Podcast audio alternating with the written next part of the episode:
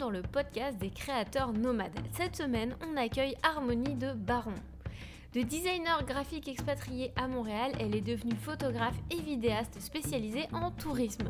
Elle nous raconte comment elle a construit étape par étape son projet, comment elle a réussi à attirer des clients, elle nous partage aussi ses conseils pour démarrer. Ici Clem et je suis avec Mumu. On a décidé toutes les deux de convertir un autobus scolaire pour en faire un studio de création et un cinébus. On t'explique tout ça sur notre blog et notre chaîne YouTube Voyage en roulis. Notre objectif est de t'aider à devenir un créateur nomade, que tu sois photographe photographe, rédacteur, vidéaste, designer, illustrateur ou graphiste. L'idée, c'est que tu puisses devenir un freelance heureux depuis ton canapé ou sur une plage du Costa Rica. Du coup, nous avons décidé de partir à la rencontre de créateurs nomades aux quatre coins du globe pour qu'ils partagent avec nous leurs conseils, mais aussi leurs galères et leurs inspirations. Aujourd'hui, découvrez comment Harmonie a fait de la nature son bureau. Bonjour Harmonie, merci d'être venue sur le podcast. Comment ça va? Mais Ça va très bien, je suis très contente d'être avec vous. Pour commencer, est-ce que tu peux nous euh, présenter, euh, te présenter en fait pour les auditeurs pour qu'ils euh, comprennent qui tu es, quel est ton profil, quel âge tu as, d'où tu viens, etc. Donc moi c'est Harmonie, donc je viens du Berry en France, à Bourges. Ça fait quatre ans que je suis maintenant au Québec. je vais avoir bientôt 27 ans et puis aujourd'hui je suis photographe et vidéaste professionnel à mon compte. D'accord. Donc, euh, du coup, pour le moment, tu es installé au Québec. Tu es euh, à Montréal. Euh. En fait, je viens juste d'arriver à Québec même. J'ai passé trois ans et demi à Montréal. Ok.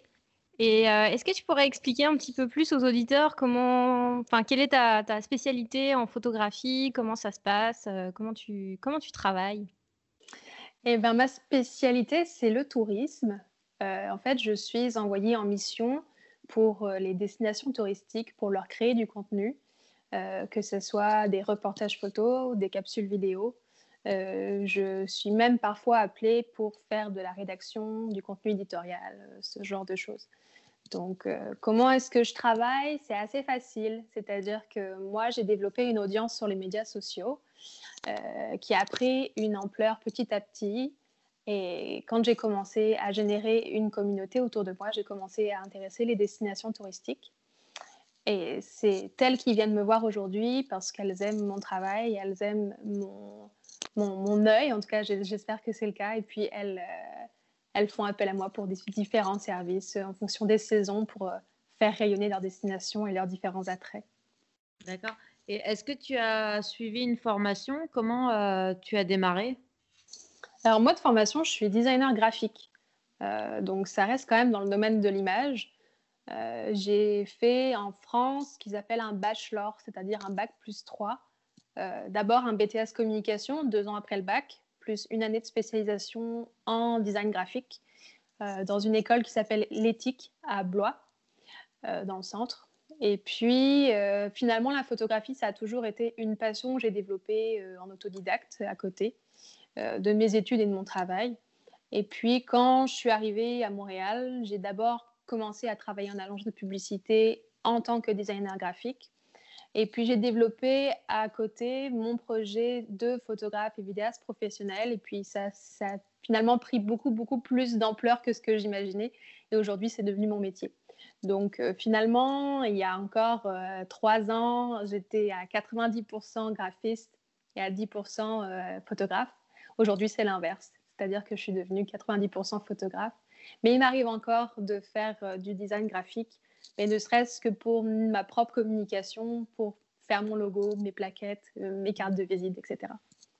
Ah, c'est sûr que quand tu as euh, l'opportunité en fait d'être graphiste, parce que je suis graphiste aussi de formation, c'est que tu as, l'avantage d'avoir eu tout un panel de, on appelle ça, de, compétences qui a été développée, que tu es capable d'appliquer après. Euh, parce que les principes de composition, les principes euh, de l'image sont quand même assez universels, si je peux dire, et du coup, ça, c'est une force euh, que tu peux appliquer à d'autres médias. Et puis, si tu te formes un petit peu derrière, tu as l'occasion de, de, pouvoir faire d'autres choses que, que ce que tu avais prévu au départ. Donc ça, c'est une formation assez, euh, assez intéressante. Et euh, je me demandais, quand, tu as commencé comme ça à, pivoter, si on peut dire ça comme ça, euh, de, ton boulot de designer graphique à photographe, est-ce que tu as commis des erreurs quand tu t'es lancé, des choses que tu as, rencontré des difficultés qui t'ont peut-être un peu mis des, bâtons dans les roues et que tu aurais aimé pouvoir éviter? Mmh. Des erreurs, j'en ai fait énormément et j'en fais encore aujourd'hui. Mais je pense que c'est à travers ça qu'on arrive à s'améliorer et à faire encore mieux. Euh, tout de suite, là, ce qui me vient en tête, la première erreur que j'aurais faite, euh, finalement, c'est quand j'ai commencé à lancer mon projet Baron donc qui est né sur, à travers une page Facebook, en fait, du même nom, Baron J'ai décidé de euh, poster une photo par jour pendant un an, donc à travers un projet 365. Et ça, c'était mon objectif pour euh, me faire connaître, pour euh, dynamiser euh, ce que je faisais, essayer de rassembler une communauté autour de moi et voir un petit peu où ça allait m'emmener. c'est un chouette projet, mais c'est très très énergivore. ça prend énormément de temps. Et puis, en fonction des mois qui défilaient, finalement, j'avais moins, de moins en moins de contenu à partager. Euh, c'était davantage de la photo de paysage que je partageais. Donc, 365 photos, ça veut dire 365 lieux différents. Donc, ça veut dire aussi beaucoup, beaucoup partir euh, en week-end, euh, en escapade, sauf qu'à l'époque, je travaillais encore en agence de publicité. Donc, c'était difficile à concilier. Et puis, ben, parfois, on part en week-end à un endroit, puis finalement, c'est très moche ou ça a plu. Donc, le contenu est, est, vraiment pas à la hauteur. Puis, ben, vu que tu es engrainé dans un projet 365, tu es obligé de le poster. Donc, finalement, la qualité que je montrais n'était pas forcément constante. Et ça, ça a été pas une erreur, mais finalement un apprentissage où je me suis dit, après le projet 365, je vais poster moins, mais je vais poster mieux. Euh, plus intelligemment, des images qui seront davantage construites et privilégier la qualité à la quantité. Est-ce que tu as... Oh. Est-ce que tu as, senti, euh, même à travers le fait de t'être imposé cette contrainte-là, que tu as progressé en photo à ce moment-là ou... Parce que souvent, c'est par la contrainte qu'on fait les meilleures, euh, les, les, meilleures productions aussi. Est-ce que tu as senti qu'il y a eu une évolution dans ton travail? Oui, clairement. vraiment, même de je dirais même les premiers mois, les six premiers mois, euh, quand je regarde les premières images, euh, il y a des choses qui, qui mérissent le poil.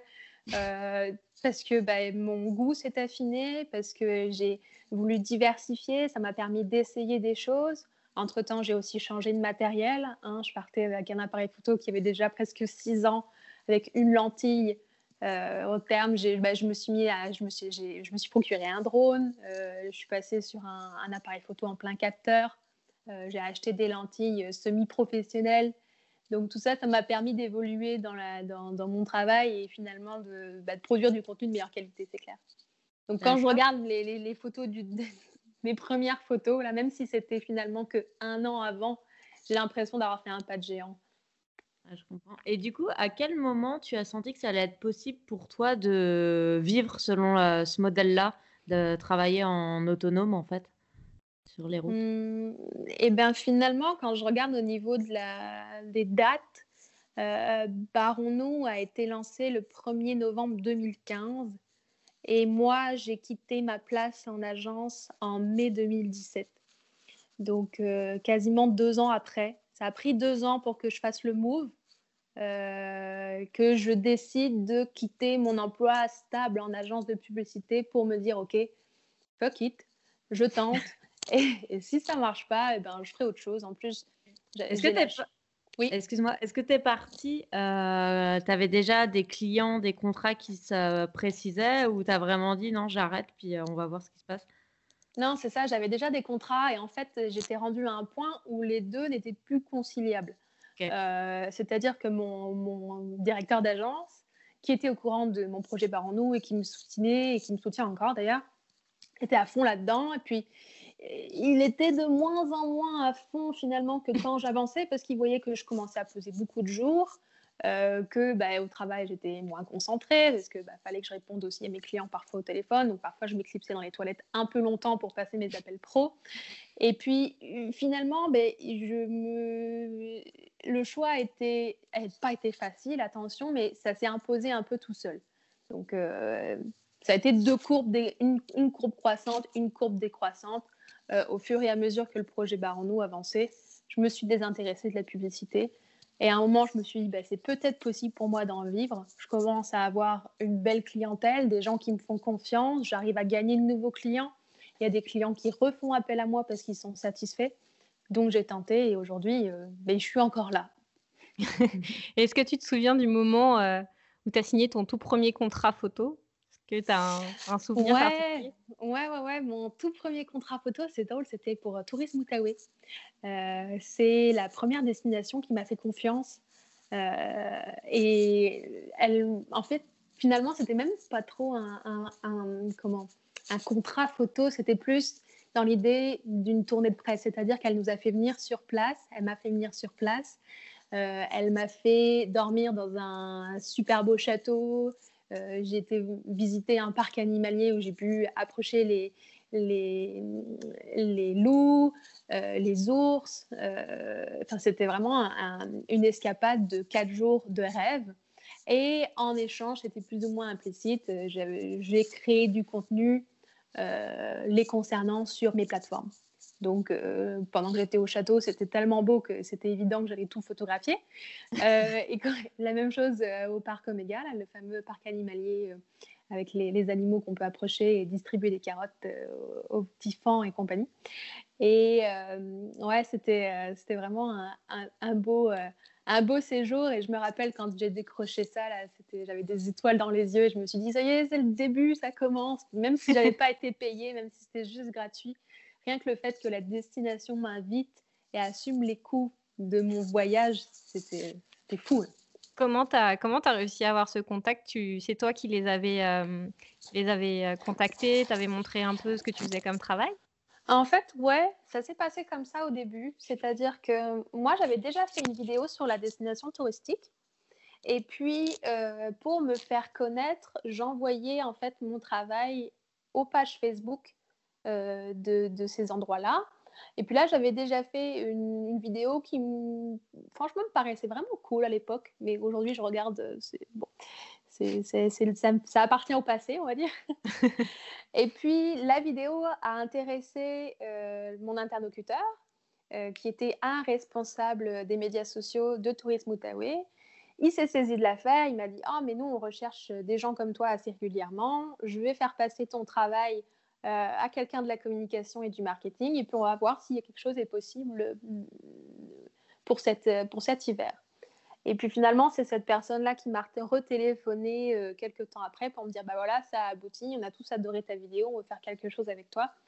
Est-ce que tu serais d'accord pour venir euh, en Outaouais passer un séjour de rêve pendant trois jours. Puis, et là, tu as bah sorti la bouteille de champagne. Ouais, exactement. J'ai sauté en plafond. Je me suis dit, mais super, euh, il y a des gens qui m'invitent à passer des vacances de ouf, ça va être trop bien. Puis là, mon patron d'agence euh, a un peu fait la gueule.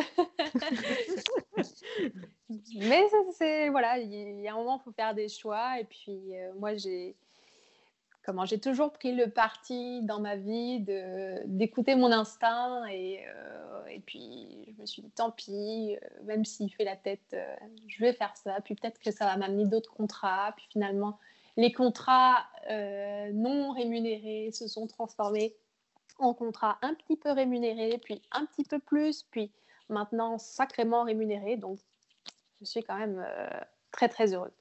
Donc, tu as, changé progressivement et puis tu as amélioré, euh, tu as, installé ton statut euh, vraiment de photographe. Et comment tu fais maintenant euh, quand tu prépares une mission pour un client? Est-ce que tu as un processus de travail? C'est-à-dire? Bah, par exemple, je ne sais pas si euh, tu as un, office de tourisme qui te contacte, est-ce que c'est toi qui vas euh, proposer le type de vidéo que tu peux faire pour eux Tu les conseilles ou c'est eux qui arrivent avec un plan? Puis après, comment tu fais euh, pour quand c'est des destinations lointaines Comment, comment tu t'organises dans, mmh dans, ton travail? En fait, ça dépend. ça dépend parce qu'aujourd'hui, je ne crée plus seulement pour moi. Euh, c'est-à-dire que mes photos, euh, elles sont plus uniquement diffusées sur mes plateformes sociales, mais elles sont aussi destinées pour les destinations touristiques. Donc, c'est-à-dire que les reportages photos que je fais aujourd'hui répondent à, des besoins clients. C'est-à-dire que, admettons, on va prendre un exemple, euh, Tourisme Laurentide vient me contacter et me dit, moi j'ai besoin d'un reportage photo des nouveaux attraits hivernaux de la région. Donc, ils vont m'envoyer une liste et puis ils vont me dire, bah tiens, il y a euh, tel hébergement, tel restaurant, il y a une nouvelle station de ski qui, a, qui de damer euh, une nouvelle piste rouge. il me faut des images de ça. Donc après, on discute de la quantité d'images en amont. Euh, moi, je laisse toujours la possibilité aux clients d'acheter des photos supplémentaires après le contrat, dépendamment de la qualité du reportage total. Et puis, on m'envoie en mission. Donc, je pars pendant quelques jours sur place. Je visite les différents attraits. Je prends mes photos. Euh, ça peut varier de 500 euh, photos à euh, plusieurs dizaines de gigaoctets d'enregistrés. Ouais, c'est ça parce que en fait tu fais pas que de la photo, tu fais aussi de la vidéo, tu fais ouais, contenu éditorial aussi. Hein. Je parle beaucoup de photos, mais il y, y, a aussi de la vidéo, ça prend une, une, belle part, une belle part dans mon métier aussi. Et je vais, je, parle de photos pour simplifier, ça mm. m'évite de dire photo et vidéo, mais oui, évidemment, la vidéo prend en compte et forcément quand on filme ça prend énormément de place sur les cartes mémoire et, et ça amène toute une logistique aussi hein, euh, faut emmener les disques durs et puis emmener un deuxième disque dur pour faire une sauvegarde et compagnie donc c'est ouais donc euh, on part en mission je pars en mission je fais mes images je rentre chez moi et ensuite euh, je fais mon tri d'images on choisit les photos avec mon client je les traite et je leur envoie et eux utilisent mes images pour leur propre communication. Donc ça peut être euh, une couverture d'un guide touristique, ça peut être euh, l'entête euh, de, leur site internet ou la photo de couverture de leur page Facebook. Donc, ça, c'est le premier volet en fait. Ça, c'est le volet je crée pour eux en fonction de leurs besoins. Mais il m'est arrivé aussi d'aller voir un client avec un projet en tête. Ça a notamment été le cas cet hiver pour Tourisme Québec. en fait, pour l'Office de tourisme de la ville de Québec, euh, d'aller les voir parce que j'avais une idée de vidéo à faire pour la magie des fêtes. Euh, je leur ai proposé le projet. Donc l'idée, c'était de faire une petite vidéo mettant en avant les talents de la ville à travers et puis mélanger avec des images, des beauty shots de la ville, euh, quelque chose de super chaleureux, euh, des enfants avec le Père Noël, la, balade du Saint-Valentin, du Saint-Valentin, du Saint-Nicolas, pardon. on est le ça y est, on est le 10 février là, je capote. Euh, donc voilà, j'avais ce projet là et puis ça leur a vachement plu. Et ils avaient dit, bah, j'avais pas spécialement de budget, mais là ton projet me plaît, donc je vais pouvoir débloquer du budget pour mettre en place ce projet-là. En plus, j'étais super contente parce que c'était la première fois que j'approchais cette destination euh, de la ville dans laquelle je, viens de m'installer. Donc c'était vraiment euh, tout bénéf pour moi. c'est chouette. En fait, c'est intéressant euh, ton parcours parce que tu es vraiment partie de euh, tu, du moment où tu as commencé à créer du contenu pour toi, puis pour euh, avancer, ensuite tu as commencé à donner un petit peu de valeur à des, à des partenaires, puis au fur et à mesure tu as bâti un portfolio assez solide pour que maintenant ils viennent te, viennent te contacter ou que toi tu sois capable de les contacter, mais que ça soit dans une relation euh, saine.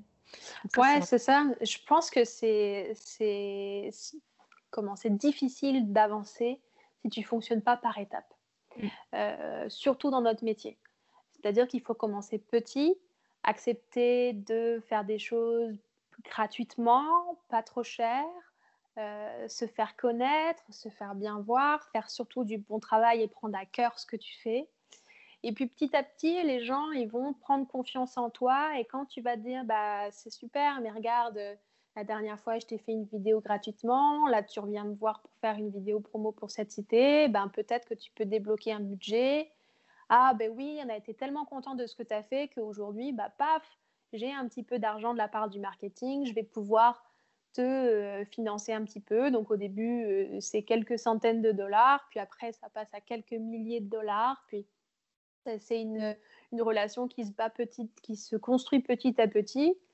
Et euh, ça permet d'augmenter aussi en clientèle, c'est-à-dire qu'on commence avec des petits clients, puis après, il y a des plus grosses marques qui commencent à, être intéressées par toi. Et puis, Aujourd'hui, je suis commanditée Canon Canada.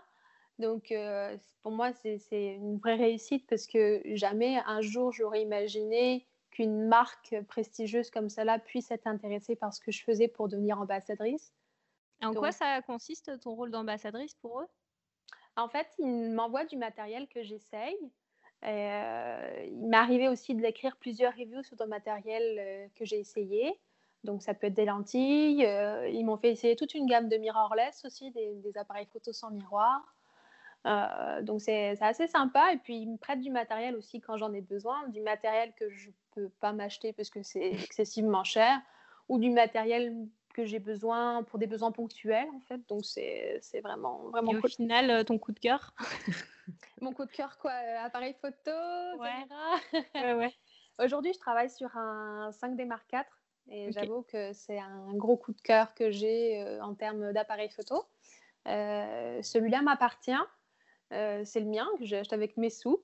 mais j'ai aussi un appareil photo qui est un, un DX Mark II euh, qui permet de euh, filmer euh, avec une extrême haute résolution, là, en 4K, faire des très beaux ralentis aussi. Et ça, c'est une machine qui m'est prêtée par Canon, qui ne m'appartient pas. mais voilà, c'est indispensable aujourd'hui à mon, à mon métier. C'est une sacrée bête, le 1D quand même. Hein. Ouais, c'est un, un, gros, une grosse brique. ouais. Moi, j'avais une question d'ailleurs pour toi. Si, euh, mettons que tu pars euh, pour une mission euh, pour un, office du tourisme, tu dois prendre un avion. Et dans cet avion, en fait, on va t'autoriser seulement à, à, prendre avec toi 2 kilos de matériel photo, vidéo. Qu'est-ce que tu prendrais? Oh. ça va vite les 2 kilos. ouais, ouais, ça va super vite. En fait, je vais, je, vais, je vais modifier un peu ta question, genre la base. La base, qu'est-ce que je prendrais à la base? C'est mon boîtier, évidemment. Moi, j'ai un 5D Mark IV, mais c'est dans un idéal euh, magnifique, merveilleux, je suis capable d'avoir n'importe quel appareil photo. Je pense que j'opterais pour un mirrorless, qui est un appareil photo beaucoup plus petit, beaucoup plus léger, et donc ça me permettrait de grappiller quelques petits grammes. Euh, à ça, je couplerai avec un objectif grand angle. moi, je travaille avec un 1635 euh, 2.8 troisième génération. C'est un appareil photo magnifique avec un très très beau piqué pour faire des plans de paysages et, euh, je l'aime beaucoup, sauf qu'il est très très lourd. Donc peut-être que je prendrai la version 2 qui est un petit peu plus légère. Donc ça, c'est vraiment mes deux, mes deux incontournables. Euh, J'emporterai également mon drone qui est un Mavic Pro de DJI, qui est pas très très lourd. Je pense qu'il est en dessous des 700 grammes. Donc, je... Là aussi, il est vraiment bien. Mais je pense que là, j'ai explosé mes 2 kilos. Là. tu rentres pas dans l'avion. ouais, c'est vraiment, vraiment difficile. Euh, après, je, sais qu'il existe euh, des très très bonnes machines, euh, notamment sur des téléphones portables et tout, mais là, je l'utilise pas du tout, donc je suis pas du tout au point là-dessus. Je suis un peu, un peu vieux jeu. Moi, j'aime bien les, grosses bécanes et avoir des bons gros objectifs entre les mains. Là, ça, ça me, ça me fait plaisir. Euh, quand je me retrouve avec des, petites GoPro, je sais pas où mettre mes doigts. J'ai l'impression que ça va glisser de ma poche. Deuxième question. Quel conseil donnerais-tu aux personnes qui euh, souhaitent se lancer dans la création de contenu? Euh, Quel conseil? Euh, Le premier conseil que je donnerais, c'est de ne pas oublier de se faire plaisir. dès lors que tu n'aimes plus ce que tu fais, eh ben, il faut arrêter. Parce qu'il ne faut, il faut pas oublier pourquoi tu as voulu faire ça et ne, pas, comment, ne pas oublier ce qui t'a animé à faire de la photo ou de la vidéo. Euh, moi, par exemple, j'ai toujours aimé la photographie depuis très jeune. Euh, j'ai toujours aimé l'image. C'est aussi pour ça que je me suis dirigée dans une formation de designer graphique. Euh, mais il m'est arrivé de ne plus me faire plaisir quand je prenais des choses, notamment quand on m'envoyait dans des destinations touristiques où je trouvais pas ça très joli, ou quand dans une ouais, c'est, en fait, c'est vraiment ça. Il m'arrivait de partir dans des endroits où je faisais pas du bon travail, je faisais pas de la jolie photo parce que l'endroit était moche, où il pleuvait, etc. Puis je me faisais pas plaisir. Et ça, ben, c'est hyper frustrant. En tout cas, moi, ça, ça, ça, ça, m'a énormément frustrée. Et est-ce qu'il y a une raison pour laquelle tu acceptais de prendre ces contrastes? Parce que tu étais dans une position où tu te sentais obligée ou c'est juste parce que tu te disais, bon, bah, j'ai le contrat, j'y vais? Ben, parfois, on ne sait pas trop que ça va être moche avant d'y aller, en fait. c'est vrai. Donc, ça, c'est, généralement, c'est des surprises parce que aujourd'hui, j'ai la chance de pouvoir me permettre d'être un peu sélective dans, dans, dans ma clientèle, de choisir avec qui j'ai envie de travailler. évidemment, pas trop, parce que bah, comme n'importe qui, j'ai besoin de bouffer et j'ai besoin de fric, donc je suis prête à faire des choses qui m'intéressent moins pour pouvoir payer mon loyer. Mais euh, ouais, parfois, c'est ben, tu acceptes des choses, puis ça te plaît pas, puis il faut tu es obligé de fournir du contenu parce que c'est dans ton contrat, puis tu passes trois jours à retoucher deux photos parce que tu t'assois devant, puis tu soupires, puis tu n'as pas envie de le faire, puis tu sais que c'est moche, puis ton image, elle va être attachée à ton nom, puis tu n'as pas envie que les gens voient que c'est ton nom, puis bref. Donc, euh, à partir de ce moment-là, ça, il faut faire attention et je, pense qu'il euh, ne faut pas que ce soit la majorité de tes projets, sinon tu vas vite te lasser et puis tu vas te décourager. Et ça, c'est mon deuxième conseil, ne pas baisser les bras, parce que c'est long, parce que c'est difficile, parce que parfois tu vas avoir rencontré des échecs, euh, parce que parfois tu vas perdre des clients, parce que parfois il y a des contrats qui vont te filer sous le nez, parce que tu as d'autres photographes ou vidéastes qui vont être moins chers que toi. Euh, dans, dans, la vie d'un créateur de contenu indépendant comme ça, il y a plein d'embûches et, euh, et c'est hyper simple de, de, laisser tomber et de se dire Ah, ça marche pas. Et en ce moment, c'est c'est une succession d'échecs, j'y arrive plus, j'arrive plus à augmenter mes, mes chiffres sur les réseaux sociaux, j'ai l'impression de plus avancer, de plus m'améliorer dans la vidéo, qu'est-ce que je fais? Donc euh, là, je pense qu'il faut partir en vacances au soleil et euh, faire un break et essayer de se recentrer et essayer de savoir si tu as envie de continuer à faire ça.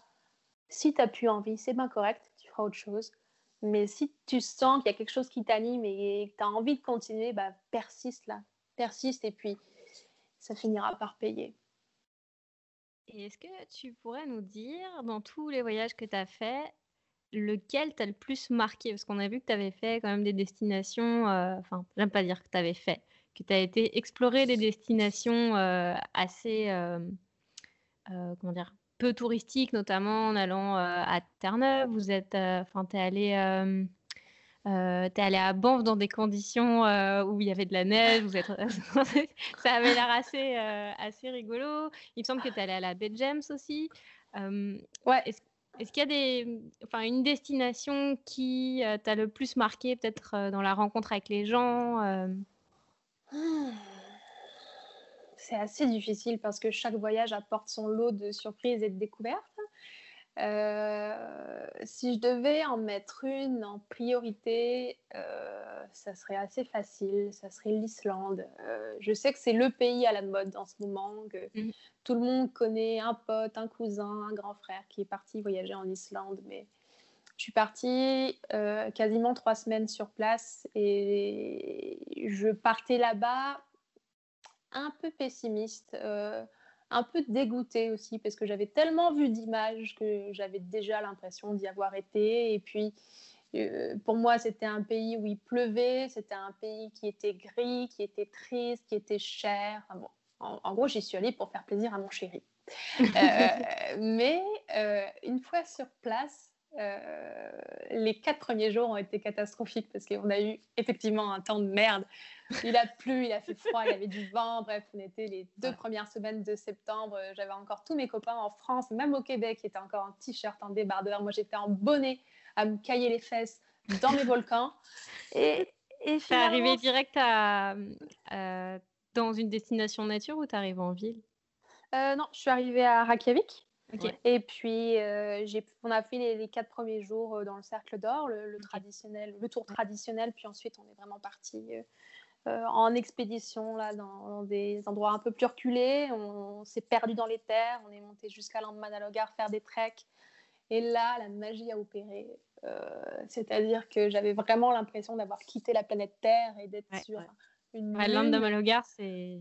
Waouh, c'est une claque. Cet endroit m'a foutu une claque en pleine poire. Et aujourd'hui, rien qu'à y penser, tu vois, j'ai encore les, les, poils qui se lèvent. Et ouais, ça, ça, ça a vraiment été euh, un gros coup de cœur euh, islandais. Franchement, je suis revenue enchantée et, et je vois mon, mon, chéri me dire Mais tu vois, toi qui voulais pas y aller finalement en Islande, c'est pas si mal. Ouais, ouais. ouais évidemment, c'est pas si mal. J'ai juste envie d'y retourner et, et, de faire la partie nord qui nous manque. Et euh, ouais, c'est vraiment cool, quoi. C'est à faire. Et ton prochain, ta prochaine destination, ton prochain projet euh, qui, te, qui, qui, va avoir lieu peut-être en 2019, est-ce que tu en as un qui est assez, euh, assez chouette?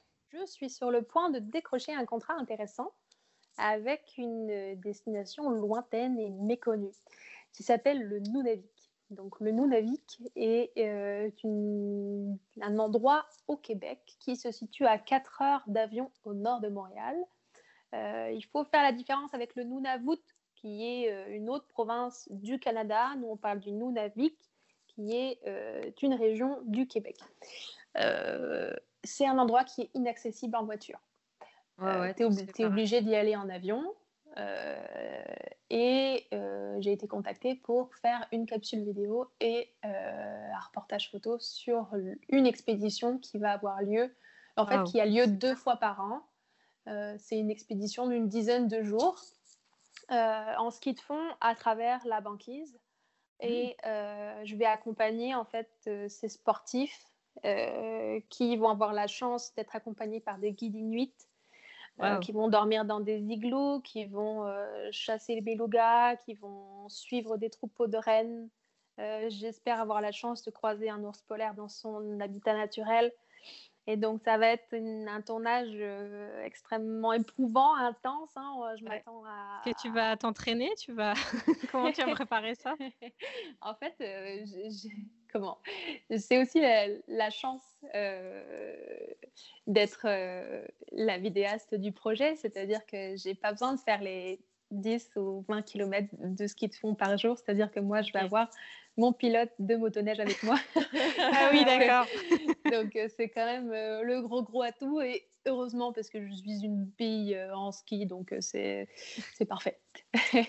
donc ça c'est vraiment le, le, gros beau projet de 2019. Peut-être 2020. Pour l'instant, tu vois, je suis encore en négociation en fonction des dates avec la destination. Donc j'espère que ce projet va aboutir. en tout cas, j'ai vraiment hâte de euh, visiter le, Grand Nord québécois et, euh, de passer des nuits euh, sous les, les aurores boréales que j'avais déjà vues en Islande, mais de les voir au Québec chez moi, là, ce serait super.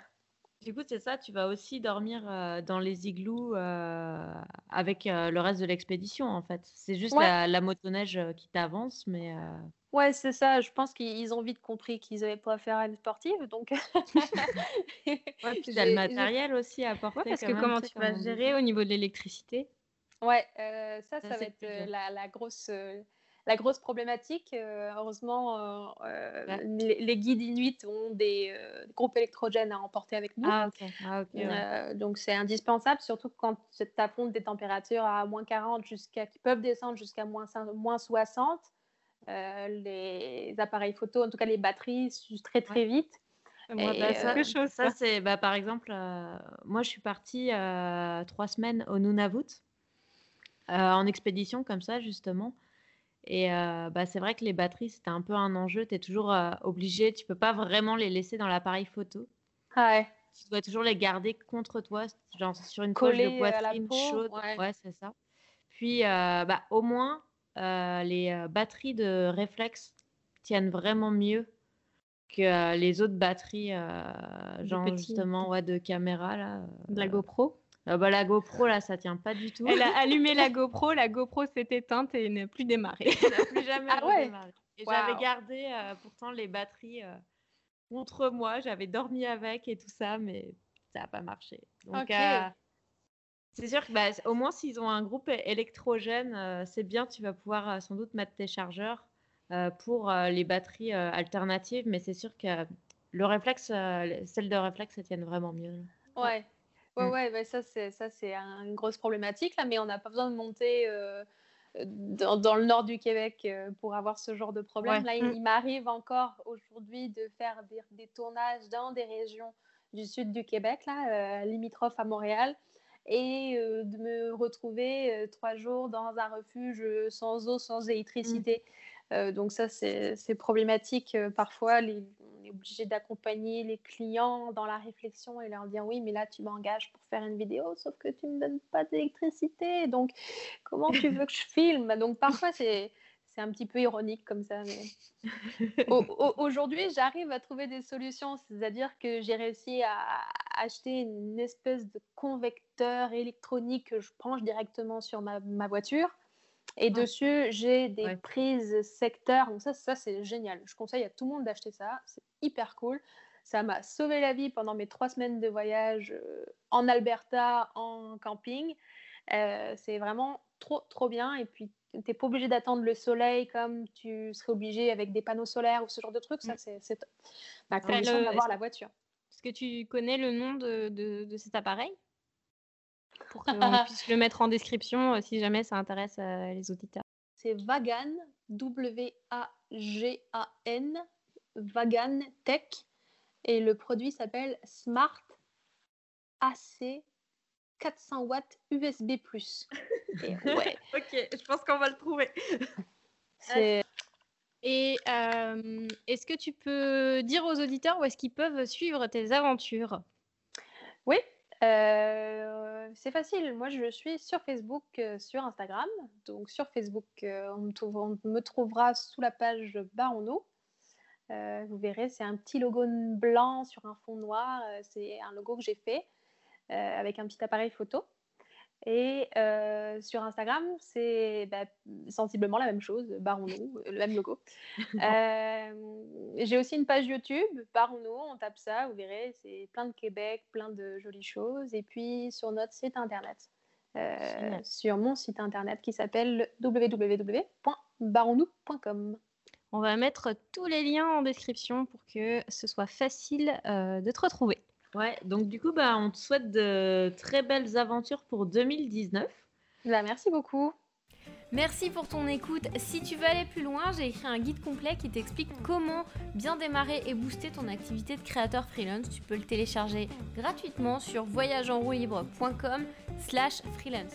Si tu as écouté l'épisode jusqu'ici, c'est que tu l'as sûrement aimé. Dans ce cas-là, laisse-nous une appréciation 5 étoiles sur Apple Podcast. Ça va nous permettre de faire découvrir le podcast à d'autres créateurs et d'interviewer d'autres personnes inspirantes. Et si c'est pas déjà fait, abonne-toi, partage et voyage